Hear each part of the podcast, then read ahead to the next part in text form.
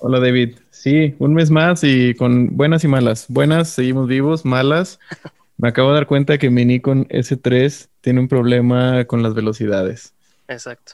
Eh, tomé un rollo que estaba haciendo en Bleach Bypass. Eh, un Fuji Supera 400, lo tomé a 800 y en el Shooter 1000 las fotos me salen en la mitad. Entonces, tengo que llevarla a reparar. Pero bueno, todo bien. Eso, eso ya lo veremos después. Todo chido. te noté bajo ya. sí, justo por eso. Pero no, todo, todo en orden. Eh, y aquí siguiendo, pues con, con un, otro invitado que se va a poner muy interesante esta vez y creo que de la gente que nos escucha va a sacar buen provecho de esta plática. Si quieres, preséntalo. Sí, cómo no. Tenemos desde, casualmente, desde, desde Ciudad de México a Frederick Trovaten. Frederick, how are you, man? I'm good. Todo bien, todo bien. Todo bien, todo bien. Frederik, it's very interesting because, well, you are from Denmark, and but you are working and living in Mexico City. Can you tell us why and introduce something about yourself? Sure. Uh, so I have lived in Mexico City for the past four years, and hey. uh, I have uh, I came here to Mexico City because I was uh, building a startup in Russia. So, uh, which doesn't make much sense without the context, but um, we we were building kind of an app, kind of like Tinder, but instead of meeting people you want to sleep with, you meet people you want to work with. So we built okay. an app where you find people nearby that has local skills that you care about, whether that's web design, programming, marketing, investment, and so on. So when we were in Russia, we built this app, and then in Russia, I met a Colombian girl, and uh, she asked, um, "Why not? Uh, I mean, you can build this from anywhere. Why not uh, build it in Mexico?" And I was like, "Yeah, sure, let's do that." I had no idea about Mexico. I never thought a second about Latin America or anything. But uh, yeah, we went here uh, to Mexico four years ago. Okay, and and how do you like Mexico? Uh, what what were your your first impressions of Mexico? it's a weird thing because as a foreigner, you guys probably know this, but everyone is like, no one knows anything about Mexico, but everyone thinks of cartel and drugs and crime and all of that. so a lot of things were surprising to me especially how green Mexico City is.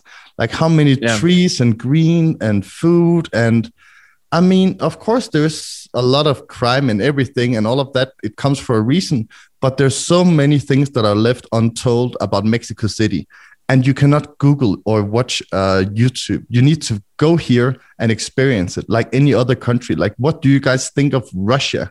if you've never been there, you think of Putin and and, and all of these things. Snow, vodka, and, and very cold weather. Yeah. it's the exact same thing with Mexico City. Like you yeah, need yeah, to go to these places. So I think my family is very excited that my brother and I went to Russia, and then they had to go there because we are there. Now they went to Mexico to visit me, and then they actually get an idea about what are these two uh, places we only hear about. Yeah. Uh, so yeah. right now you're living alone with your family, uh, with your family, or the girlfriend, or? Um, right now I'm actually living uh, alone here in Mexico City, um, and actually in uh, let me check in seven days in a week from now I'm gonna leave Mexico City. Oh, no. really? Yep. Uh, so leaving, uh, living, living for good, or you're gonna yeah, leaving for now. I'm gonna move somewhere else. I don't know where yet, but uh, I have quit my apartment, my job, and everything, and uh, now I'm gonna pack my bags and see where to go. Okay, that that sounds that sounds like a good adventure. I think so, and I mean, I came here without no plans really, and then after all of this, then I stayed for four years. So it was so much better than I could ever imagine. And I'm not sure that I'm going to find a city that fits me as well as Mexico City wherever I go next. It could be, but I don't know. Yeah, yeah. It, it is it is in, in fact surprising. Uh, I mean, I'm from northern northern Mexico, like in, in, the in the border uh, next to Monterrey, uh, Matamoros, Tamaulipas. Yep. Like in in the top right corner of Mexico. And when I moved here to to Mexico City, it was the same. It was really uh, surprising how green it is, how many trees they are. Um, I mean, uh, traffic is is is it's is bad and and and you have uh, a lot of noise and and that kind of stuff is yeah. big city problems right but it's so green uh, the people are, are great the food is awesome the weather is also great so it, it is surprising i mean me being a mexican i, I was surprised by mexico city so i, I stayed. Yeah. uh, and the plan is, is to stay for a little bit longer. Uh, but yeah I, I can feel you in, in, in that way. And of course mexico is so big that you have so many different uh, like culture and like different kind of progressiveness different kind of how religious you are. So yeah. it matters a lot if you're from the north or if you're from guadalajara or where you're from. It's very different from each state right? And yeah, mexico yeah. city is a lot more progressive than a lot of the states there are in mexico. Yeah actually yeah because it's a it's a big country. You i don't know it's it's a very multicultural uh, country and as a foreigner I, I think that your first thought was um, maybe just tequila tacos and, and party because that is that is the cliche for, exactly. for our country you know so uh, frederik you told us you, you were uh, working in, a, in an app and a startup and we also know you're a photographer and, and, and YouTuber and content creator. Why why photography? How how, how was that that approach that first approach to photography? Uh, I've never in my life taken a single photo or touched a camera before I went to Mexico. Okay. Really? So uh, yeah, yeah, yeah. So when I got Great. to Mexico, I do like everyone else. You go to a new country and you're like, "Oh my god, is that a taco stand?" And you take photos with your phone. and you go to uh, all these different places. And then as a yeah, as a foreigner oh my god i just opened this shitty clubhouse. Um, as a foreigner you just you just uh, take a lot of pictures because you have this culture shock because it's so different from any other country i've ever been in. I have never been in latin america at all. So everything was so new for me. So it was so natural for me just to take photos with my phone. And then one day i was in uh, what's it called with the boat Xochimilco. Yeah, uh, oh, yeah. with my mom. And then there was this elderly couple sitting to uh, next to us because we took one of the public boats with like 60 people in it or something. And then uh, I took a photo of this elderly couple. Uh, and after I come home, I was like, that's such a nice photo. And then I was thinking like maybe I should do something in photography, but I've never been any like I've never had a interest in arts, design, or all these things that you would think someone who does photography has an interest in. I was just playing a lot of sports when I was younger and I didn't care about arts at all. So it just came into me from like left and uh, without any like prior ideas about it. And and that approach is the it's it's very interesting because you focus your photography on in a very particular subject that is street photography, right? Yeah and and why street photography? I know that that elderly couple was the first photo for, but why that uh, specific that uh, street photography? I don't know. I think it's just what came natural to me because I would have never been interested in doing some like studio portraits or like abstract or anything. I was like, I think it's an honest and simple way of doing photography and something that came to me like naturally. So I didn't have to hmm. force mm. it and I wasn't seeking it out. It just happened. And then I went down that road afterwards. And I do think afterwards, I also saw like documentaries like the Vivian Maier documentary and yeah. other documentaries about these people who just go about their own day and capture what they see in this mundane everyday life. And that was so attractive to me instead of like building a set and having uh, like purple light and orange light and coming up with a mm-hmm. concept. Of course, that's interesting for some, but it's not for me. I like this documentary part a lot better than um, like making a concept for that matter. I'm not saying I'm not going to do the other thing, but this is where it starts. And I think a lot of people in photography, they get like focused on one thing, like street photography only, and then they never do anything the other day I did some landscape photography with like a 16 millimeter 1.4 lens, like a super wide lens. mm-hmm. And I was like, I think you can learn so much from trying to try out different photography genres. So instead of just sticking to one, you can have a specialty, and mine would be street photography. But I think if I practice portrait, landscape, uh, conceptual, and all of this, then it's gonna improve my street photography a lot more by yeah. learning all these other things instead of just sticking to one. Yeah. So so so basically, you've only taken photos of of Mexico. Yeah. At all. yeah, I that, traveled that, a little is... bit. Like I was home in Denmark for Christmas, and I did something, okay. in, and then I did one day in London visiting my brother. But yeah, ninety nine percent Mexico. That that is surprising and and and great. I mean, I I I can see why you you like naturally go went for street photography because it is so natural here in Mexico City, and there's a lot of stuff uh, going on all the time. Mm-hmm. Uh, in early morning and in the afternoon, late night. I mean, you can go outside right now and, and grab a, a few frames that are, are great. Uh, and, and, every and, big photo book has a chapter with Mexico. Yeah. Mexico and Cuba is Cuba is in every photo book, right? Yeah, yeah, yeah, yeah. Of course. So um, but that's also uh, a tricky thing. Like some people, including myself, are like, "What happens mm-hmm. when I go to Denmark?" like it's gonna look very different from what I usually do. And I'm not a blonde güero in Denmark. I look like everyone else. So maybe I don't get the same güero pass as my friends call it. Actually, yeah, that's that's something that's a future about you that yeah.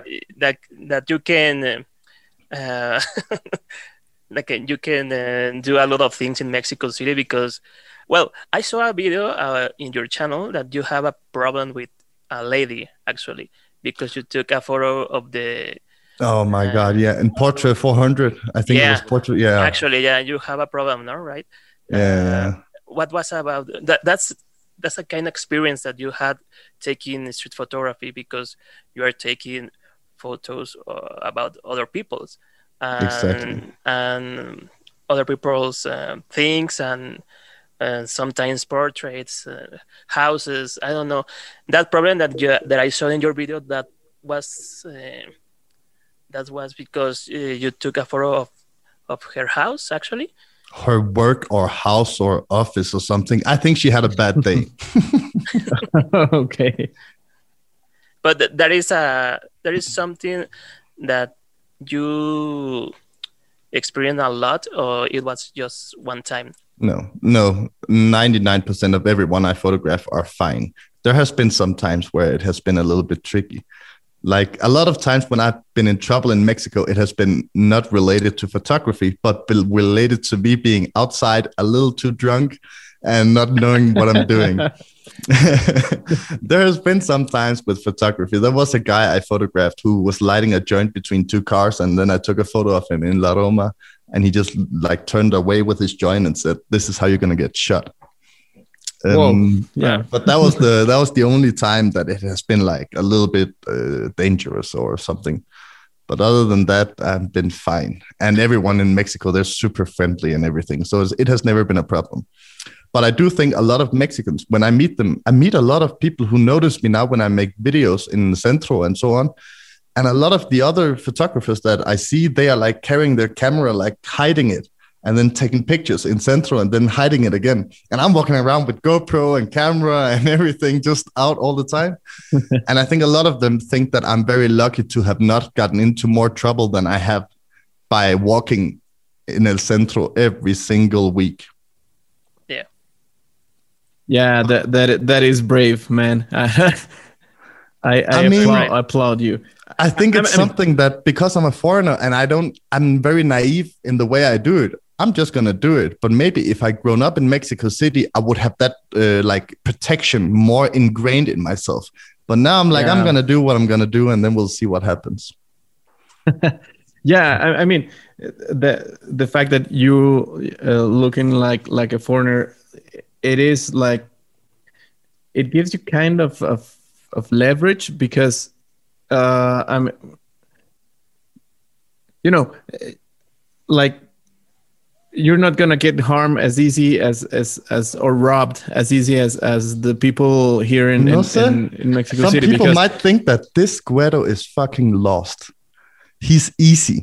he doesn't speak the language and he's lost here. Whereas someone who is the Chilango, he would know where to go and how to talk to them. So I think it comes with ups and downs. Yeah. Yeah. Yeah. Yeah. Yeah. I, I think, but but I mean, uh, like people who grew up here gets robbed every day, like even twice a week in the in the oh in the God. in the subway or in the streets or. or I mean, I've been robbed two times, and then uh, there is a guy, a police officer. Maybe you will hear him during this interview. He always patrols here. He has one of my headphones. This is the second one I bought so uh, yeah yeah yeah it happened like three months ago. I was outside i was just having a beer on my doorstep and then they came over to me. I was kind of drunk. We had like a little thing going on. And then i was sitting out there and then the policeman came over to me and i was just wondering i, I saw them from afar. I was like maybe they're looking for directions or something. That i was like i could have just walked in but i was just waiting for them and then they came over and then they were like you can't drink on the street. And i was like oh fuck i forgot about that. In denmark you can uh, drink on the street. Yeah Okay. And then they oh. made a big deal out of that. Two police officers, and then oh. they uh, put handcuffs on me, took me in the police car, and uh, oh, really? took took my phone out, my headphones, and uh, wanted me to transfer money from my bank account to their bank account. But wow. my uh, this is a crazy story. But yeah. my uh, I did my my credit card didn't work, and they were like, "Let's go to an ATM," and I was like, "My credit card doesn't work." Um, but they were like, you need to pay us like 3,000 pesos or something. And then I, I went to my app on Rappi and then I ordered the Rappi cash. And then yeah. we waited for like fucking, we waited for 45 minutes just standing there waiting for a Rappi cash guy. And then he came, the Rappi guy. And then when he came, I just took the cash immediately and handed to the police so the the Rappi guy could see what what the fuck was going on. And yeah, then the course. police just like turned around, like, no, doesn't matter. It's not about us. And I'm like, guys, fuck off. And then the Rappi guy went, and the police was like, "So come, come with that money." so yeah, I've tried some, uh, some of that. Yeah. That, that that's is a crazy, crazy. That is a crazy story. I've seen too many like documentaries from Mexico and so on that you don't want to be in a in like a cop car at night being a weirdo with handcuffs. I was like, no, let's no, no, no. Out at night, at daytime. You you don't want any time. You don't want that. no, no, really. no. Uh, Friedrich, and and okay, now now we know you started to take photos uh, here in Mexico, hmm? and you started uh, with your phone. Yep. But we also know you you take uh, film photography. Yeah. How how was that? Did you stumble upon a, a camera here in Mexico, or you're ordered online? How how was it? Actually uh, there was a guy called Wesley, uh, and he visited Mexico City. I didn't know him. He's another photographer. He does film photography. And then he just reached out saying, "Hey, should we take photos? I'm here in Mexico." And I just googled like photographers in Mexico or something. And then he wrote me, and he was into film photography. And then we were like, "Yeah, let's go." And then we took photos. We hung out, and we became really good friends afterwards. And then a couple of days after, he was like, "Maybe we should do a video where you buy your first uh, film camera." And then I can okay. teach you how to load a roll and shoot it and everything. And that was the Canon AE1. So we okay. went to Donceles, I think, yeah. in uh, Centro. Yeah. And then we found one of, one of these uh, stores called Fotografica or something. And then, uh, yeah, we made a video that now has like, I think, 500,000 views. It's insane. Th- that story is the one in the corner? Uh, yeah. Exactly. Yeah, right. I know. Yeah. I, I, went. I went over there like five months after that, and they were like, "Hey, Frederik, what's up?" And I was like, "We don't know each other. Like, what?" and then they were like, "There has been like 20 people coming to this store after your video, buying uh, film cameras. So they were very sweet, and they gave me some uh, 35 millimeter rolls as a thank you. Oh, ah, that's great. That's great. Uh, and yeah. then after that, I bought. Uh, I'm just gonna show it to you. Two seconds. Okay. Guys. Yeah, yeah. Go for it. So after that, after that, I bought this beauty. Ooh. Is, is the 2.8, right? Yeah, 2.8 F. So I was like, after I saw this wow. Vivian Maier documentary, I was like, I need this one. Yeah, you know, actually, that is the Jewel of the Crown. Actually, it's, um, it's yeah, an amazing no. camera. Yeah, it's a it great, is, great camera. It is so so nice, and it, the thing is, it's very expensive as well. And but I was like, I want to see what I can do with this, and I like the idea about having like a TLR. Yeah. So you can mm-hmm. just look down instead of pointing and shooting. Yeah. So uh, I had I got my first like big photography job for uh, like a Fortune 50 company, um, okay. a big social media that all of us use. and then uh, I made we did a photo job, and a lot of people think you can't do street photography commercially, and I also thought that because you take photos of strangers without their involvement. Yeah. But they wanted like natural looking photos for a global campaign, and Mexico City was one of the cities that they wanted photographs from. So they reached out, I pitched them, and I got the gig. And then afterwards, I was like, I'm gonna treat myself. So that's why I bought this camera. Great, you did, you did you did right. Yeah, yeah. exactly. and how so, is the, your photography with this camera? How about you, you? Because you you your first camera was a 35 millimeters, and this one is a medium format. So, yeah. how was that change about it? It's. I mean, I don't think. I think the biggest change was not 35 millimeter to medium format. I think the biggest change for me was uh, the viewfinder, like looking okay. down versus looking up. I think me shooting film, it's I, I'm I'm a lot slower, so there's a lot of photos that I miss, and then I sometimes take photos in low light situations with film camera. I really don't. So it has changed a lot of how I take photos, and I come home with a lot more, a lot better quality of photos, but a lot less photos, like everyone else. Like mm, on yeah. the with a, I have a Fuji X-T3, which is my normal camera, and there I come home with 500 photos on like three three hours photo walk, and now I come home with like 90 photos. So it's very different. But what I really like about this thing is for portraiture.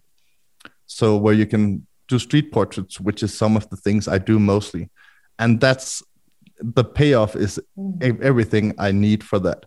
So if I had to do a commercial portrait uh, shoot, then I would use the Rolleiflex actually this uh, this big company and the big photo geek that I got, they asked me, we need someone who does street photography and shoot digital and film. Oh, and I was wow. like, okay, really? I didn't have, I only had the Canon AE1 at that point, and they wanted like, we also want someone who does film. I was like, I could edit the photos to make it look like film. like, okay, whatever. But uh, I didn't, of course. But I was like, that's such a weird thing to ask. But maybe it's the new hip and cool thing, right? yeah that that is great so this gig this this photo work it, it was uh online it was uh, through social media. How how did you reach sure. out? It was it was an agency in the uk in london who has okay. who got the job and then they reached out to photographers in a lot of different cities. And then um, it was a big thing. We we i did it for like three days with 20 or 30 different friends and models um, and a lot of contracts, a lot of model releases, location, oh, yeah. and everything. It was a big, big thing, and I'm I was very inexperienced in it, so I learned a lot from that, and I was very happy. I also told them there's a lot better photographers here in Mexico than I am, and a lot more experienced. But I was like, no one has taken photos of more Mexicans and more street in Mexico than me, so give me the job, and that worked out. And so, uh, Frederik, about about your your YouTube channel, mm-hmm. does that started with that video of you buying a a a film no. camera? Uh, it was before. Yeah, uh, actually, just um, it was just me with a Ricoh GR2, I think. Mm-hmm. And then um, I was just mounting a GoPro on it because I was like, I'm gonna go out and take the photos anyway, so I might as well put a GoPro on it and that's it. And then of course it's never like that. Then you're like, I also need a softbox for studio. I need a mic. I need this. I need that. And suddenly you're sucked into this rabbit hole, man. So um, and then whenever I go out and take photos, it might be three hours. Right now I do three hours, and then I do uh, another day of like three hours per video. So I come home with like six hours of GoPro footage per video. So there's a lot to go through and everything. Yeah, yeah but it's uh, now it's um, I haven't announced it on my YouTube channel yet, so you guys get the exclusive. But uh, I just quit my job and now I'm gonna do that full time. So um, now I'm, I'm getting Great. there. That's actually one of our, our questions because yeah. I think that is the um, the utopic life for too many people that quit your job and and do what do you want to do in this case uh, youtube channel about photography and and this stuff so how do you as an as a beginner how do you can make uh, money about this this project so for the past 13 years since i was 18 I, I i was kicked out of school and then I got into high school again. I never took like a university thing or anything. I didn't work well in school. So when I was 18, uh, I got a job in digital marketing because I was a little bit interested in it. And then I got like a trainee position somewhere. And then I was really into digital marketing and I had done that for the past 14 years. So I've worked in a lot of different companies. That's also why me and my brother and everyone made an app together so when I started doing my photography channel, I had a lot of experience in digital marketing, which was very helpful for me. So yeah, in a lot of like search engine optimization and analytics and social media and paid advertising and all of that. So I had maybe an edge on a lot of other people in terms of how to promote it.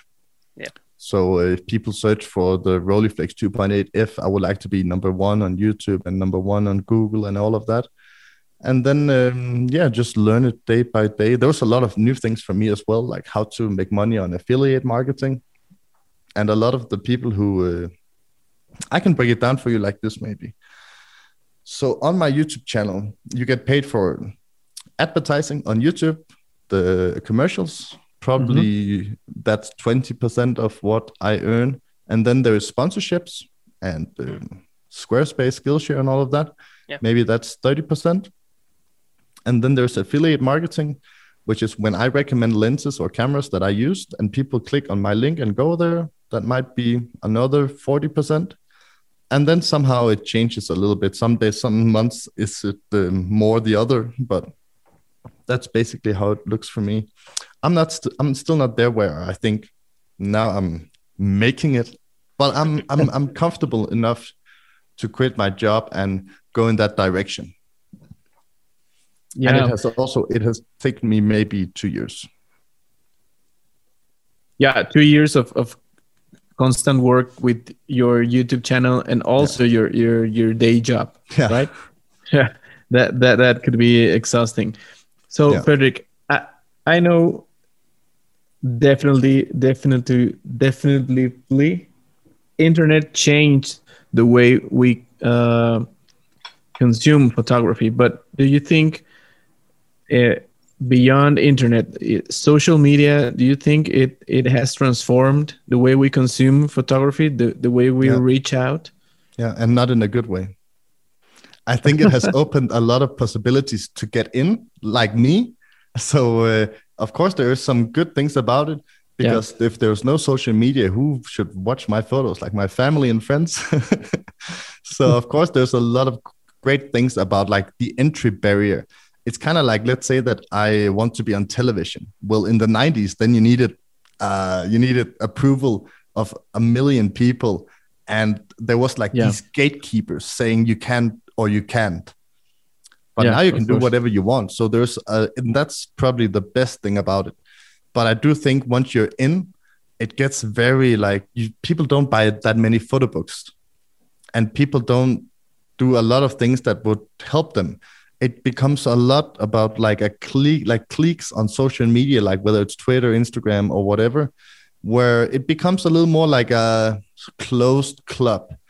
And a lot of people just spending their trying spending their time trying to get into these clubs. And when they're not a part of it it kind of fucks with their ego and their self-esteem. And you see that a lot yeah. or maybe I, I see that a lot and that's not healthy for anyone and I think a lot of photographers back in the day, you could say the same maybe that they're not a part of the fine art clubs, and there's yeah. maybe maybe it was also kind of like that, but it's more visible now because you can see all these people chatting together and sharing uh, each other's work, and you're like, how can I be a part of that? I don't know. I I don't know. For the moment, I just focused on doing me and focusing on just looking at what I do instead of looking at what others are doing because I think there's pros and cons. And yeah, go, go ahead, David. Oh, it's um, this question is about social media and this uh, spectrum that you told us about. Um, be be part of some club or be part of some uh, these cool guys that are famous actually. So, do you think that there is something more, or we are missing something about the social media that we don't understand how it works? Because there is a lot of people that join social media expecting expecting something, but when it, it realize that is the fame and maybe the money is that easy, they have a mm. they have a a very hard falling. I agree, and I think people are like they're focusing on their likes and their reach and retweets and everything. And of course, I've done the same thing as well, but it's just a bad road to go down on. Like nothing will come, like there's nothing good coming out of that. And if you're if you usually get 50 likes and you get 100, then you're happier. But if you usually get 100 likes and you get 50 now, then you're sadder and then you you doubt whatever photo you put out. And I know there's a lot of photos where I put them out. I'm like, this is not going to be performing as well. But I'm like, I, I care about this photo. So it's going to go out. And you know what's going to work and what doesn't. But for me, I, I wish that they could remove all the following and followers and all likes. So no one can see how many followers you have, how many you follow, how many likes you have, how many reach you have. You just post. And yeah. that's it. You can follow everything. It has everything can be the same but everything like your reach and all these like vanity metrics that get to decide how you feel about what you put out i i don't think we should have that yeah it should be like like a online gallery without mm-hmm. that that the the metrics the numbers yeah i i was gonna ask uh like going back to to street photography, uh, which are the, the photographers that that inspire you, uh, or what? Which is your favorite street photographer? I mean, there's a couple that I really like. I like Vivian Maier. I like William Klein. I like Henri Cartier-Bresson. I like people who does something like that. They're not too high on their horse and a little very humble and they are not that artsy and they yeah they don't put themselves on a pedestal and they just do whatever they feel like. And i think william klein is probably my favorite. But there's also, also another photographer who went to the states and then he photographed uh, kids working um, in like coal mines mm. and in tough jobs and so on. And then he was like how is this allowed? And we are taking advantage of kids working and then he went to all these factories and he photographed in like hidden uh, method. And then he showed um, america what was happening with our children. And they were in like tough jobs and they had this old soul but they're half meter tall but they look like grown-ups. That's probably what i think is the most inspiring and what i would like to do in the future. And I, like pretty pictures and all of that that's fine but it's it i want to do photos that does something that changes something and has an impact. And a pretty photo has not that much impact. Like that guy who was mm-hmm. going on and yeah he was actually changing the labor laws. And that's inspiring. And that's something i would like to do. So when right now when i'm finding out like where should i live where to go now i've been in mexico for a long time that's a lot what i'm thinking about right now. Like how could i make an impact with my photographs and what kind of um, topic would i like to uh, improve yeah the, uh, that is a, I, I mean everywhere in the world you you can find that kind of situations and topics uh, i mean maybe Latin America, it is like more. Uh, I, I, don't know. You you can find that kind of things right in the corner. Yeah. Uh, I mean, I, but I then it can also be like, oh, Frederik, you're a blonde person and you go to Mexico and you just say, "Oh, what the fuck is happening here?" So you also yeah. Uh, it's sensitive, right? Because you don't want to be a güero just going to another country that is less developed than where I'm from and just point out things that doesn't work. So it, it does it, it's better if it's within your own uh, environment. yeah. yeah, yeah, But I mean, you, you're gonna need a, a little bit more of time and and like investigation to to get to those topics. I mean, in in in Denmark or yep anywhere else. I, I mean, 100. Yeah, but it, it, it is great. Uh, uh, now I remembered a Mexican photographer that it, it is kind of street photography, but I mean, there weren't many streets when when he was taking photos. Uh, but I'm, I'm, gonna reach the the yeah, book. Yeah. It's called Manuel Alvarez Bravo. I don't know if, yeah. if, you have ever. No, I don't remember the name, seen... but maybe I do remember the photos. Try try show me. Yeah. Okay. Okay. Is it actually, the person who uh, took photos of a lot of tragedy? Like there's a photographer who took photos almost of corpse in uh, Mexico, like a, a, traffic accident or a shooting. Oh no, that that one is uh, Silvestre. It's, it's it's another one actually okay. that that works in in a newspaper, and he had to do a lot of this kind of photograph. Actually, let me find that let me find that name because uh, bravo it's it's another photographer they do this street photographer like uh, cartier-bresson and okay. because cartier-bresson did is uh, it the mexican cartier-bresson kind of maybe, kind of kind yeah. of yeah because they have um, this this style uh, street photography style uh, about um, showing maybe the social classes yeah po- poverty and yeah. and some that kind of scenarios so maybe that that's very very very similar i mean he has a, a lot of pictures i mean i'm just trying to can you show them on the camera now you're on full screen beto yeah yeah um I'm just trying to get to the. This is one of the most like iconic. Oh, that's nice. Mm-hmm. So he, he he was just walking around the the ancient. Well, I mean, like in the in the 40s or 50s Mexico's street, and and he was taking a lot a lot of pictures. Also in the countryside. So he has a very very interesting work. This is like a another one. That's yeah. cool. It is like like a eyeglasses shop. So, I mean, he's really really good, and and this book is like, I I found it in 400 pesos or something like that, and it's huge. So it looks it looks very nice. I'm not aware yeah. of that guy. I think. Yeah, Manuel Alvarez Bravo. We will. I, I, maybe we'll send you the link. So yeah, of course, of course, get that book. I really I just cool. I just found the another one that maybe that's the one that you you saw. It uh, his name is Enrique Metinides. He was a um, photographer for a newspaper, and he had a lot of photograph about like accidents. Um, yeah, the, the one that you you were talking about. That's that's the one.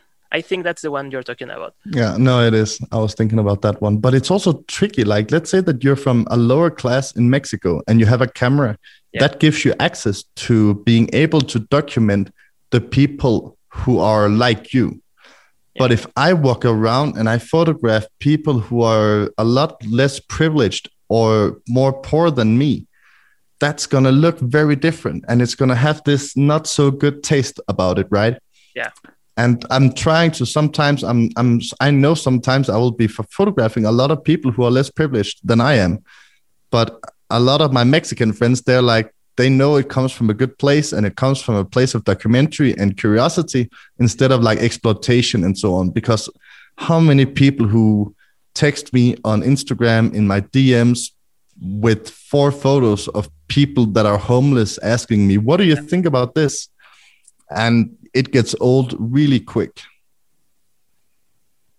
Yeah, actually, that's I think that's the bigger problem about street photography. Yeah. That that wall that you break when you took a photo about a people that is in some conditions actually yeah. and and um, some photographers are doing that because they want sometimes likes or be yeah. popular so something sensational exactly so that's that's the problem because i don't know maybe uh, photography in conflict uh, wars or something like that it's it's as is is different because the work of this photographer is uh, making a registration of these scenarios or making a, a photograph about that important moment of human history. So that's their work in this in this moment well in this topic mm-hmm. uh, people who took uh, photos of homeless people it's not it's not their work it's they're just doing that because famous and and you're not doing anything you're just walking yeah. around with a camera taking a photo of someone who's drunk or sleeping if you're doing war photography then you need to be in a war zone so then yeah. you're at least doing something yourself right but i remember i was talking to my my ex-girlfriend when there was this uh, a lot of uh, femicide and protest in mexico city yeah. and i also mm-hmm. said like maybe i should go with my camera and document how this is and we talked fucking nights and evenings and everything about should I, should I not. And she and her point of view was a lot like, it's not for you this thing, and you're not the one who yeah. should be taking this. Especially like you, it doesn't it doesn't make sense. And I was like, look, it's history, it's important, it's documentation. I'm okay if someone throws anything at me because I know it's not a good time to be there. So I wouldn't judge anyone and I would be there with like a hockey helmet or I don't know. But I didn't go because I was like, this is probably not for me. But I think in order for me to understand that, I also had to talk with someone who understand how it is to be a women, how hard be a female in Mexico City, and I don't understand that. So yeah, uh, yeah I I didn't go there. Speaking of this conversation, right? Yeah, it, it, it was. I mean, we as as as as men, we knew that weren't our our our time to being uh, taking pictures. I mean, it's well documented. There there were so many uh, female photographers, great photographers that that were there, and that got that on on images. They yeah. they were like making history with with those images and and we could do that. I mean, 2020 was the the perfect example. Yeah. I mean, street photography in in 2020, it is so interesting. It is so yeah. diverse. It is so surprising because the Black the Lives Matter movement as well in the states, yeah, right? Yeah, also. Like if you go there as a white guy with a camera, yeah. Uh, I mean, it's diff- it's weird, right? yeah but i mean we are we are so into this world that we i mean it happens to me. I, I, sometimes forgot that things are happening and things are changing right now and so fast. You can literally go outside every day and, and take a picture that probably doesn't mean anything to you that day but uh, a couple of years later maybe it has that message. Maybe and like you, you got... say you could do so many things. Why are you then going to a theme or like a women's only march when you can go yeah, all these course. other places? Of course yeah. That that was uh, her their their space and their process yeah. and and their uh, time to document that exclusively practically. I agree. I agree. I, I, I, I wasn't sure about that before I started having a lot of talks about it, but mm-hmm. now I'm now I know better. Yeah, and actually, you have to. Well, it's. I think this. Uh, there are some some moments that you have to to keep your camera down. I agree. To, to to let. But then again, people... it's not like if you're black, you can only photograph black demonstrations. If you're white, yeah. you can only photograph white. If you're a man, you can only yeah. photograph men. Like, but there are some things that are just like this is not for you right now. Exactly. And then there's something that is free for all. Exactly, and that's that's a yeah. that's a big topic about street photography and street photographers, and actually in Mexico, I think is there is something about uh, privacy that uh, people uh, when you took a photo of a people of, as a person i don't know maybe they feel attacked because mm-hmm. you are you are taking a photo of them or, or i don't know it's, it's something very very interesting. I i was in that situation actually like you. I took a photo of a or a house because there was a, a minivan and it was very cute and i think well maybe i will take this photo i took this photo and like a minute after that uh, a lady come after me and, and said uh, why are you taking that photo? Um, why? And yeah. i was like um, that's a good question. Yeah why? And i was like i was like um well uh, uh, it's something called street photography but they don't have that concept in their mind they don't know, no, no, no. You're, you're trespassing at that yeah, moment. Yeah. I'm, yeah. I'm trespassing that. So that's very interesting. Maybe in some other countries, I don't know, maybe in Denmark, it's different. Or... There is two things about that because in Mexico, you would maybe be scared about like who is photographing. If someone was taking pictures outside my place right now, I'd be like, what, what the that? fuck is going on? yeah. Because more like a fear for uh, maybe not my life is a little dramatic, but a more like a fear but in Denmark and in the in Europe, you're actually not allowed to do street photography, which is insane. Really? So the rules are I cannot isolate a subject on the street in public. If someone can recognize that person, they can ask me to take that photo down. So if you do street what? photography, you cannot isolate a person. You can take a photo of a group, but yeah, you can't yeah. isolate someone. Okay. I didn't know that. I, I thought that it's a privacy was... law. Okay. That is crazy. Yeah. yeah. Imagine how imagine how few photo books there could be in the world. We have to burn all photo books if that was the rule. All photo books are isolated people who you can recognize. I don't care what photo book you have, there will be a stranger that has not said yes to this photo. Yeah. Of course, of course. So uh, I'm I'm I'm twisted about this. So right now, when I'm thinking about where I should move, I honestly think I thought a lot about Spain because I know the language already. Oh, kind of. Hey, tranquilo. I, I, can, I can I know taxi Spanish. Okay.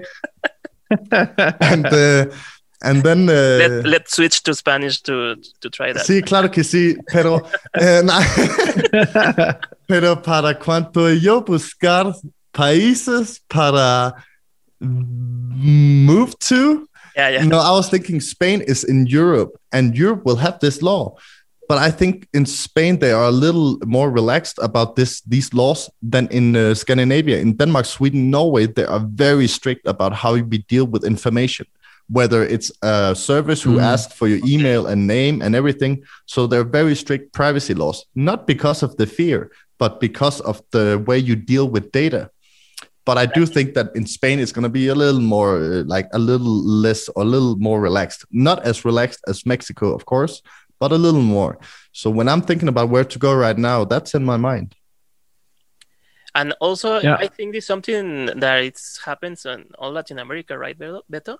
Because uh, we have come, like the same chip in our minds that uh, uh, maybe Latin America is very similar in some some things like uh, um, this kind of the the concept of privacy and the concept of trespassing or maybe some scenarios are similar to Mexico. I don't know.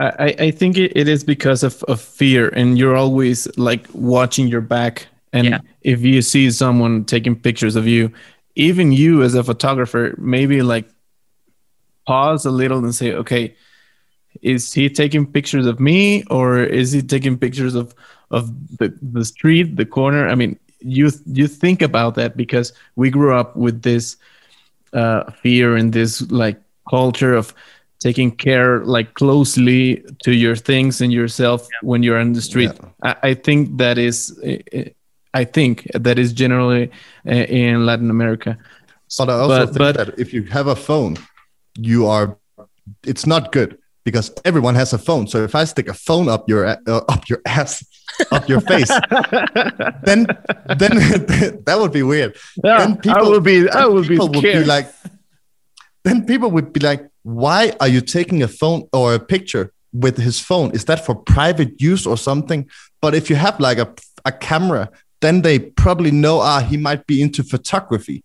Yeah. So when I switched from my phone to a real camera, it was a lot less. Uh, it, I got access to more people, I think, and I felt better about it because I thought I could tell them with my camera I do photography instead of just sneaking photos with a phone, right? Yeah, yeah, of course, and and you're you're like. Uh you're per- perceived like a like, like a photographer like an like an artist yeah. more than a creepy guy with yeah. uh, with his cell phone like taking pictures and posting it posting them online immediately. I or think that for yourself. Oh, for yourself for, for, for, for later use. Yeah. Yeah I, I, I think so. That that is i mean the bigger the camera the the this the scarier I, I will be in the streets. But I, I mean, I I have uh, the digital one of uh, 35 millimeters. I have very compact cameras, so I'm I'm very comfortable like having them hanging in my neck uh, in the street. Uh, but also digital. I have the uh, Fujifilm uh, X-T2. Oh yeah, and and that's really compact, uh, comfortable, and and it it it isn't that invasive. So obviously it looks like a camera people like somehow notice you but but they're they're they're okay it, it, yeah. it's not a huge camera but it, it it looks like you're doing artistic work yep. or, or something like that yeah it is yeah. an advantage yeah. and actually if you if the people notice you as a as a tourist and they don't do anything because no. they, they think that oh he's taking for of yeah he, he's on, on vacation yeah he's yeah. on vacation and if i do it with a phone right then mm, it feels weird but maybe i could get away with it i did kind of in some ways but if a mexican with a phone takes photos of another Mexican, or if I was well, in yeah. Denmark and I asked a person, "Can I take a photograph of you with my phone?" They would be like, "What the fuck are you thinking about?" No, and fuck off. There's no way yeah. Yeah it, it is weird that the smaller the device the more mm. invasion you you feel. Yeah because you are, you are you are like a like a spy no? Yeah. Yeah it, it, it seems like you're trying to sneak out with pictures and and nobody noticed. In, and imagine if, you if you're like a old guy. That's not gonna work. Oh yeah, yeah that, that, that's gonna work at all. Frederik and you have yeah. a, a video on youtube that you took photos of the Mexico subway, the metro. Yeah. So how how was working on that? Because I was taking photos on on the on the metro, and some policeman comes to me and said, "You can do that. You yeah. can do that," and because this is because you're Mexican. because, because yeah, because you're Mexican.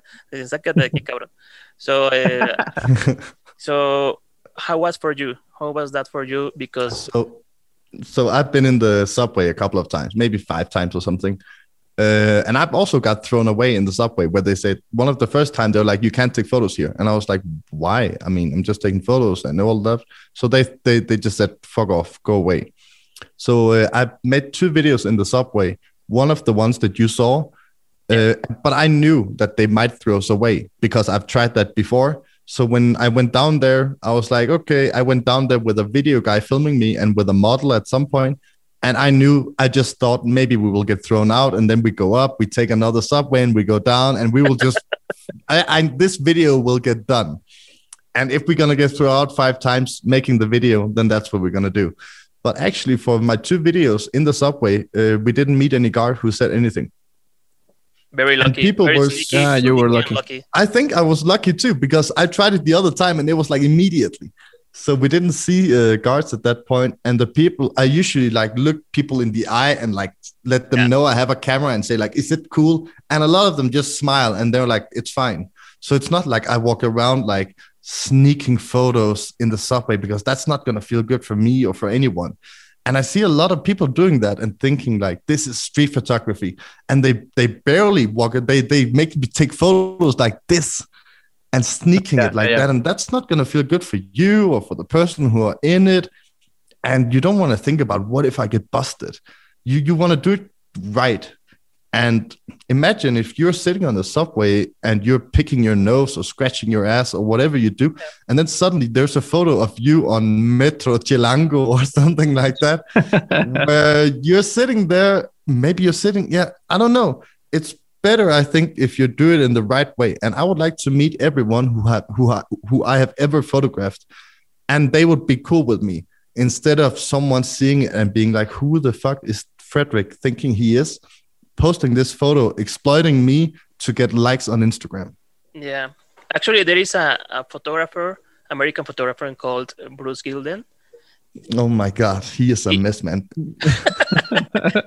he he did a, he is doing his work is very I don't know how to say this. Uh, very, it's intrusive as fuck. Yeah, actually, yeah, con- uh, yeah. controversial, intrusive. I mean, he he burns your pupils yeah. with that flash in their face.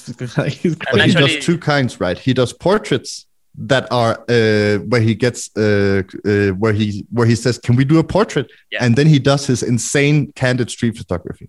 Yeah. Those are very different how he does those two. Actually, it, yeah. he had a, a very popular photo that two ladies, one in a wheelchair, and he took the photo very close to the to the lady and it looked like she was in a roller coaster but actually she's she's just just scared about that photo so yeah.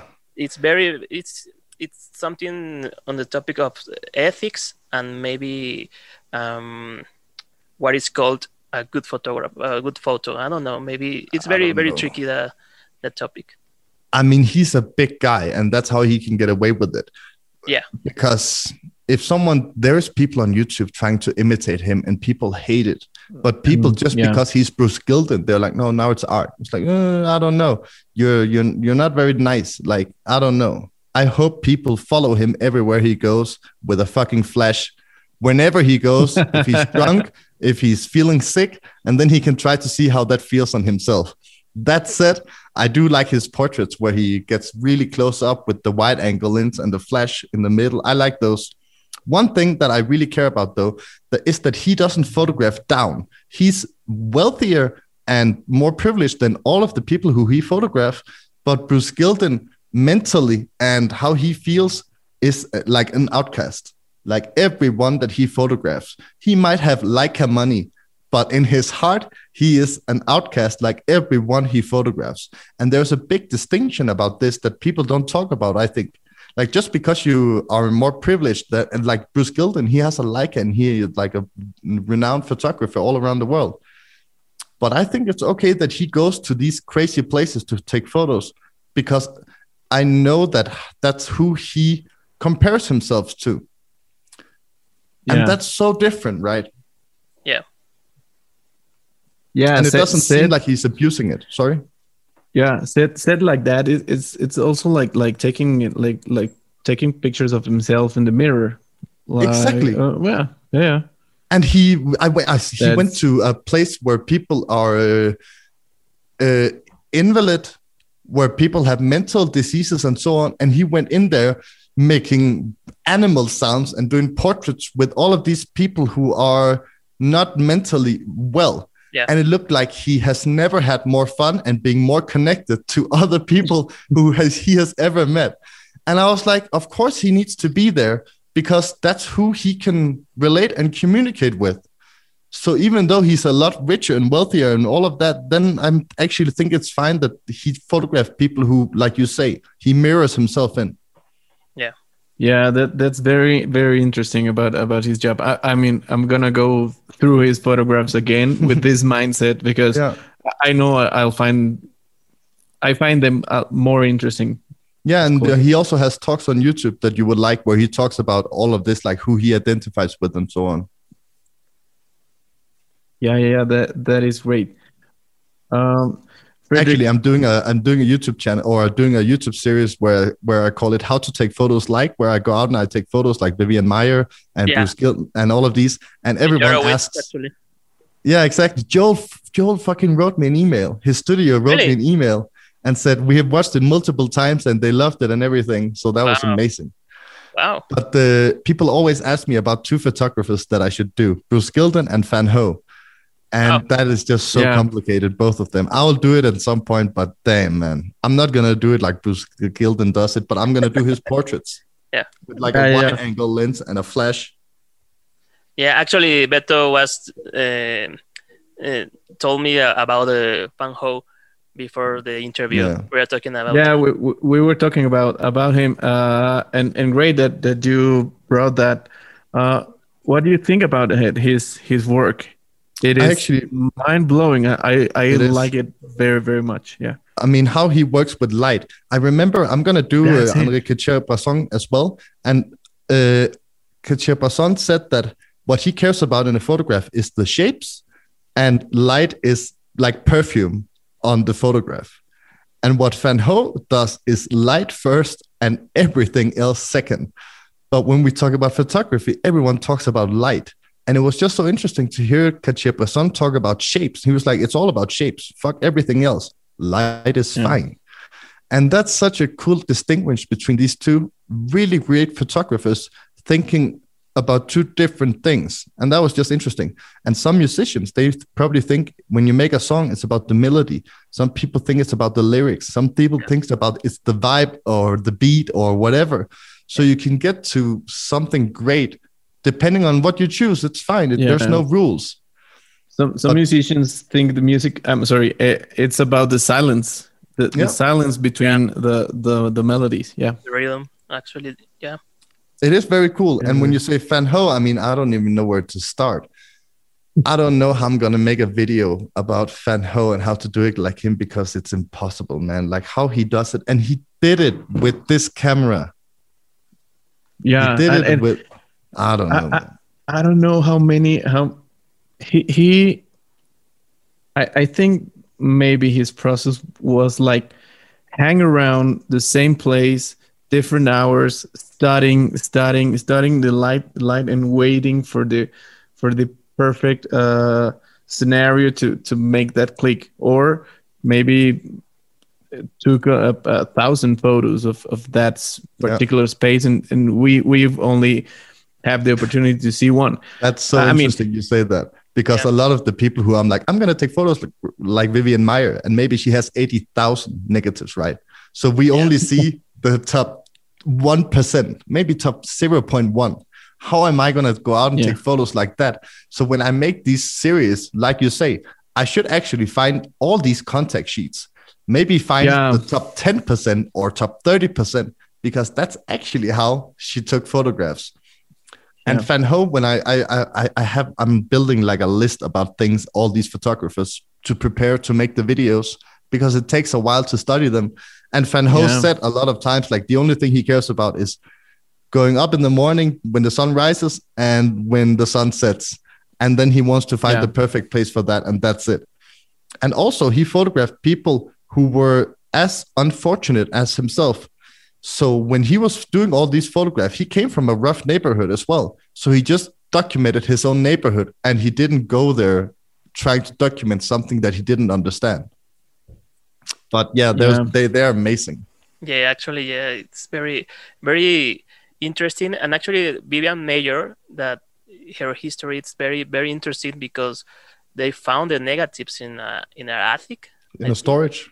Yeah, in the storage, and it was Joel Meyerowitz the, the who took so these uh, negatives and he works on them and because of he, we know Vivian Maier. So that's actually there was a guy who uh, who he went to he bought a lot of storages because he uh, and his he dad, Joel, right? Exactly, exactly. Yeah. It was that way around, but it's crazy. Yeah, it's yeah. crazy. Yeah, it's very very crazy. But yeah, Fan was, Ho and Cartier-Bresson, William Klein, uh, Elliott Erwitt, Actually, Elliott are like in my pipeline right now of videos. You can do a, a series like okay. Elliott Erwitt with dogs. Oh yeah, but I have oh you have idea. I have so many notes here about the dogs. Yeah. And when you see the dogs, sometimes they jump or they do something crazy. And then I found a lot of videos on YouTube, and he says like sometimes when I go and I see these dogs, I go like poof, and then the, the dogs react to it, and the owner is like, "What are you doing?" And then he takes the photos. That's why he has all these photos or all these dogs in so funny positions. Yeah. But I'm like, do I really need to walk around in Mexico City yelling at dogs? Well, maybe around Condesa and Roma, it, it should Parque be Mexico. that hard. yeah, yeah, yeah, yeah. you can enter to the to the special zone with the dogs in Parque Mexico. I was there a couple of weeks ago. Yeah.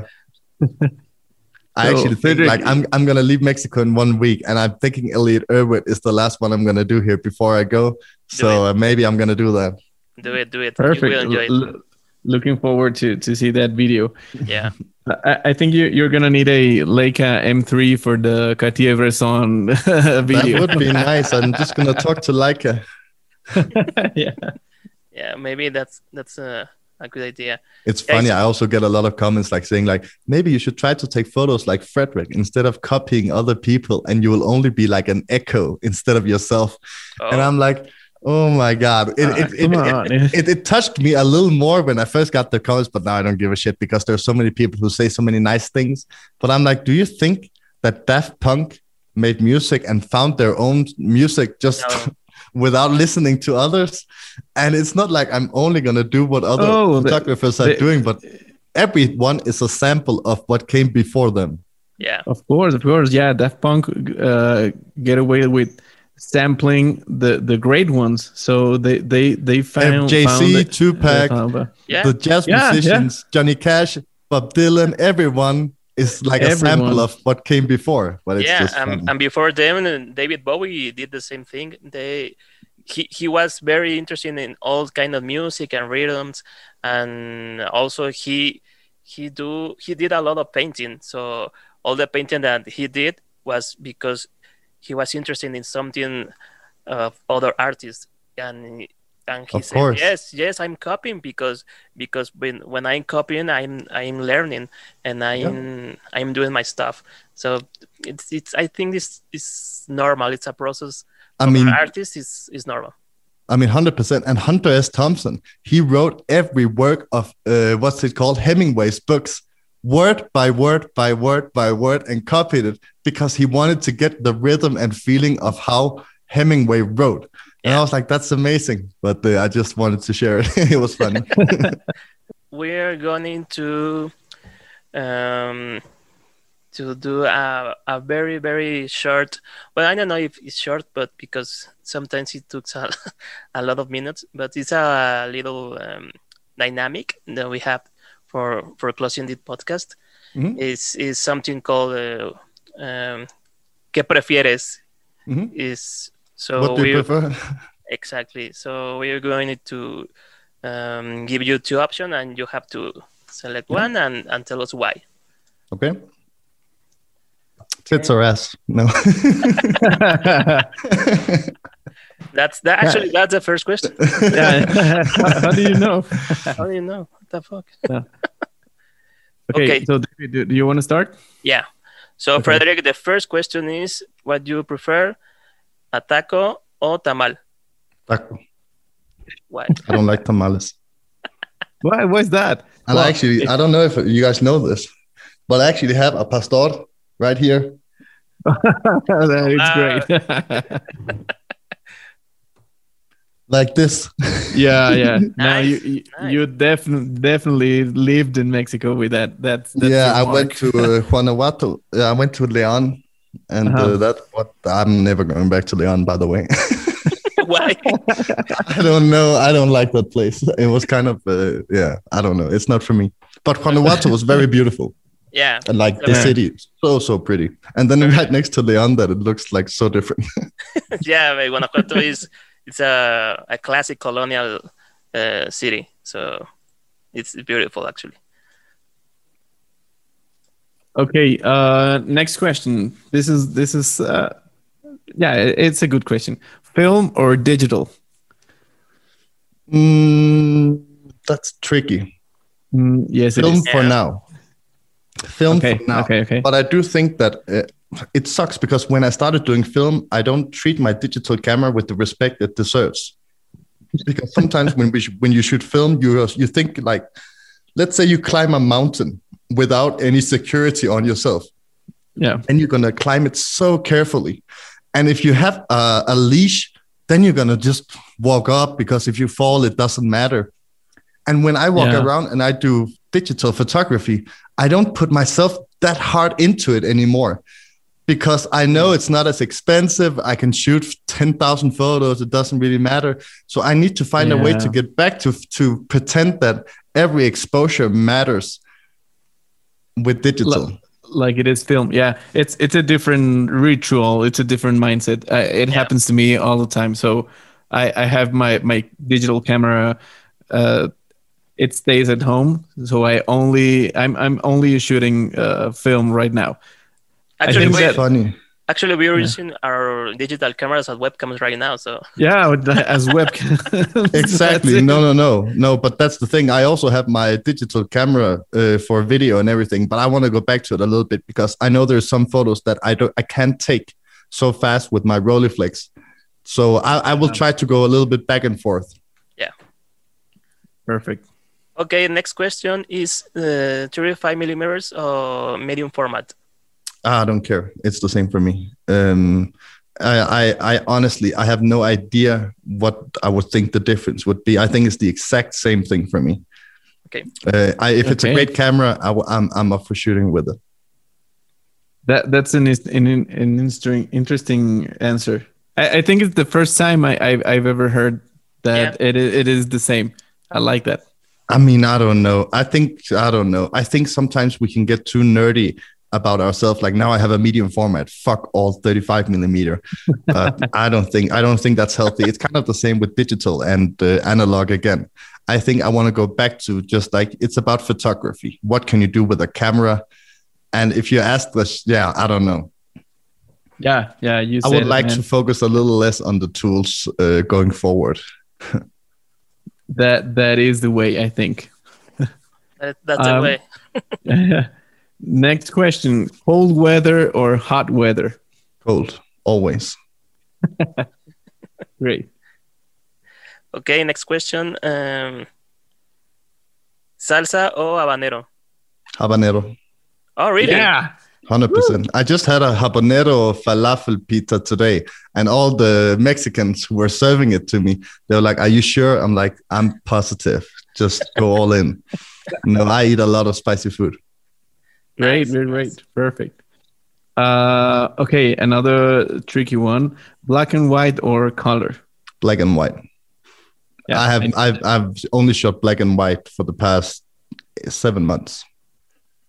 So right. I just bought um, an insane amount of Kodak Tri-X because I'm like I, I actually I when I was studying for Elliott Erwitt, I looked at his book and I was like, why would I need color? Look at this. why would I need color? And instead of just buying a lot of Portra 400 and switching all these things, I was like, I'm going to focus on black and white for a year. And then maybe I'm going to focus on color for a year.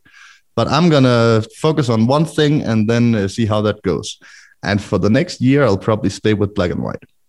Perfect. Yeah, perfect. I think I think it is kind of the same like what we said about digital and film. Uh, shooting in black and white, it it is another mindset, another ritual. It takes more more effort because we see in color every day.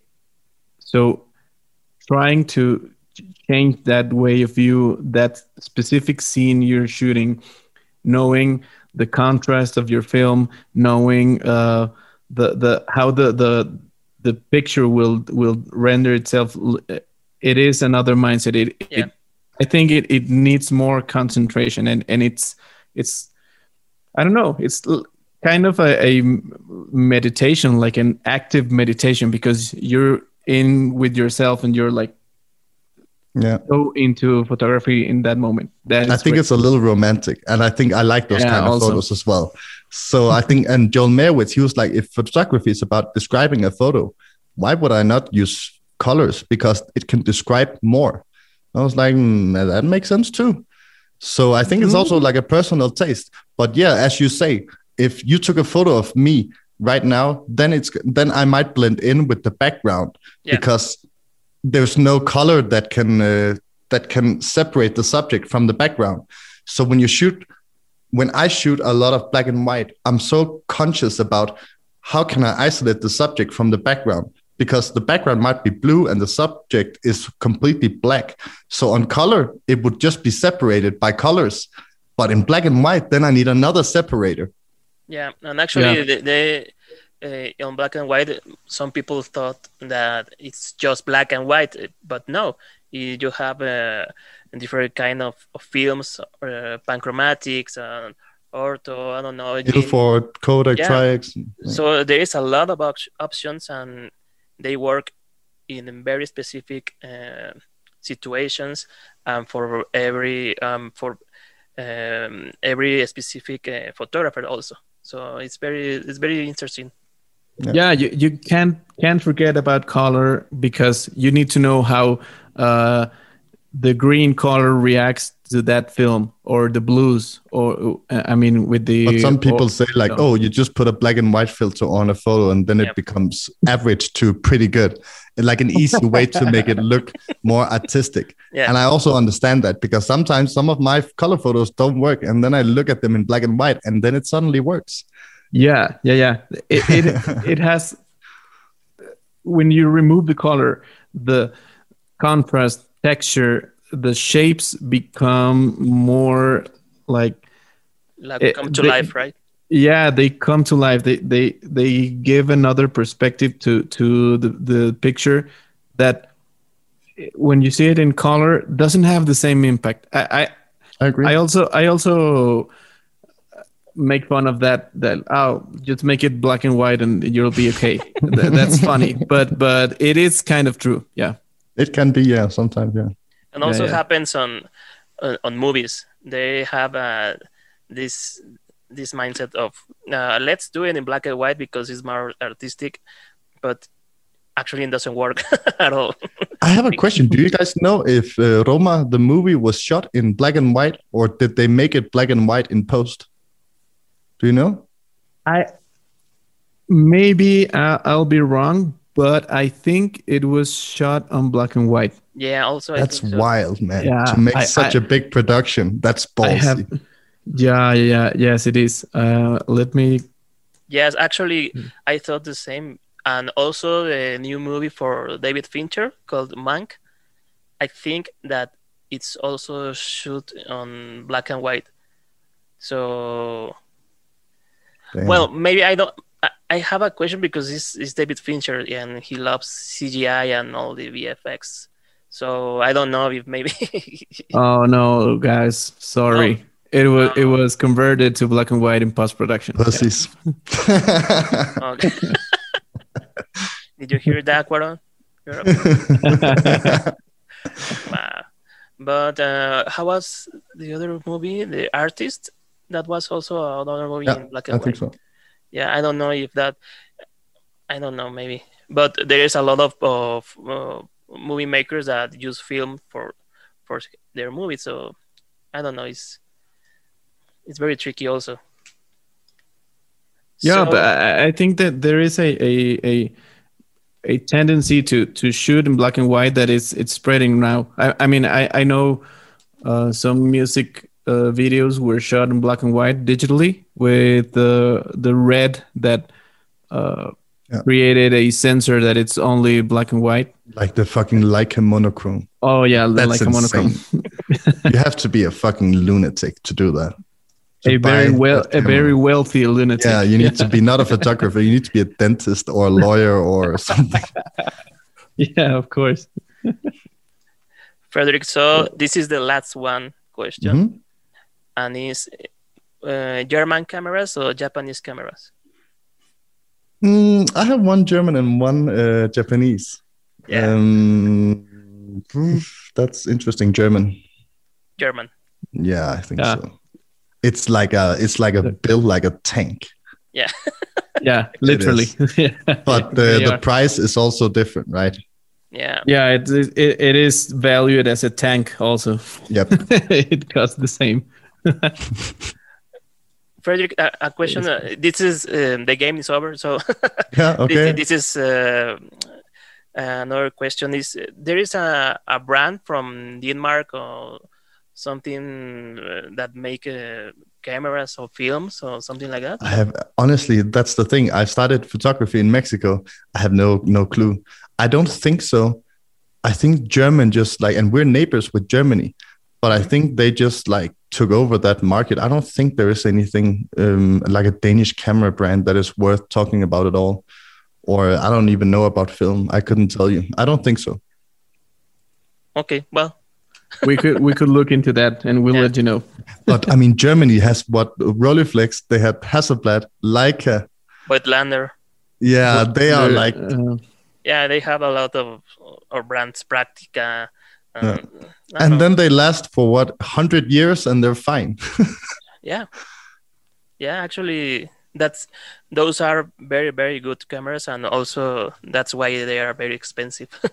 but also this camera right here, that's the most expensive camera I got, and I cannot make YouTube videos with it. I use my Fuji for that, right? And it's like it's kind of silly because I was like some people when they had like a you know a recorder what's it called when you put like an lp on instead of having a cd player they have uh, lps and oh, yeah. i was like why do you want that you're just like a hipster and you're paying too much for it and all of that and then i go out and i buy a fucking rolleiflex a rolleiflex a lot more expensive than my fuji camera and i'm like okay now here we go it's just funny but I don't care yeah. what you say. When I walk around with this camera and I take a street portrait, I care more about the photo that I take. And if it works, if my exposure is fine and everything is good, I'm going to be so much more happy with the outcome of that photograph than with a 56 millimeter 1.2 lens that is so, so sharp and can go to 1.2 aperture instead of 2.8. But that's how it is. Yeah, it's it's almost it feels a, different. A 3D a 3D render. It is it is so different and also you you don't have the weight of the camera, the the the waist uh, viewfinder, the the sounds that makes the click. It is yeah. it is a another ritual. 100%. It is more enjoyable. Yeah. Yeah, there, there is something that the mechanical stuff have that make us happy. I don't know why. It's something that I don't know. It's like, but, like magic how far are we going to go with it? Like, what if the prices increased for scanning and developing and film rolls by two or by three? Like, when are we going to say, mm, ja, no more, no more? Now it's now it doesn't make sense. I don't think there is a ceiling, and there has to be a ceiling where we're like yeah. here and no more. Because in Mexico, it's really expensive. Like, it's a lot cheaper in the states, and in Denmark, it's not that uh, cheap either. And in Mexico, the average salary compared to the States or in Denmark is like one third. So actually, yeah. in Mexico, it's three times more expensive compared to the salary that you earn to do film photography. So I also yes, think at is. some point we have to be like, it's worth this much. It's not worth this much yeah please but, please stop the, it, it should be illegal to go far this point yeah yeah exactly and then we need to say now it's not worth it anymore but everyone who shoots film it's like everyone yeah. who gets one to two they always get two and they will keep doing film because they are committed to it i think that yeah, that's the main is. reason you are living in mexico because of that yeah you need to save more money because here is very expensive. I think. But the thing is, I also when I worked in Mexico, I also had a Mexican salary. Yeah. so. Yeah. yeah, it is expensive. We we we should protest about that also because, I mean, with Fuji uh, uh, stopping the the production of 400H, Kodak, it's like planning to rise the prices. And again. I mean, we, we should we should also ask us what yeah. why are we taking photos? If it's for taking photographs and all of that imagine how much you can do in an editing program with lightroom and everything. You can make a digital photo look almost the same as an analog but it's just not the same. Yeah. Yeah but That's if simulation. it's about capture, capturing a moment then what are we doing with this shit yeah, yeah. But yeah, Actually it is enjoying enjoying the process. Yeah, yeah, I think so. And and and staying broke. yep, staying broke. That's for sure. Frederik, thank you very much for this this chat. It was a pleasure really, really a pleasure. And I hope you can come back to Mexico in the future because, uh, well, maybe this 2020 is it wasn't the best the best year of, but maybe sometimes in the future we can go out to take photos and and share thoughts like we did today. So Thank you very much. And thank you so much for the invitation and everything. And I still I haven't still been to I have not been to Tijuana and a lot of other places.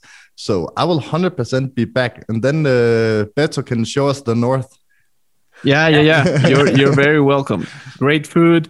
Uh, it is hot weather. It is like yeah, I heard you can cook an omelette on the street in Monterrey or in yeah, uh, what's it almost. called? Yeah, like yeah. in the summer, 45 degrees Celsius at, at, at uh, the you afternoon. Have, you, drive with a Carta Blanca uh, yeah. between your legs. Yeah, yeah, that, that, that's the only way.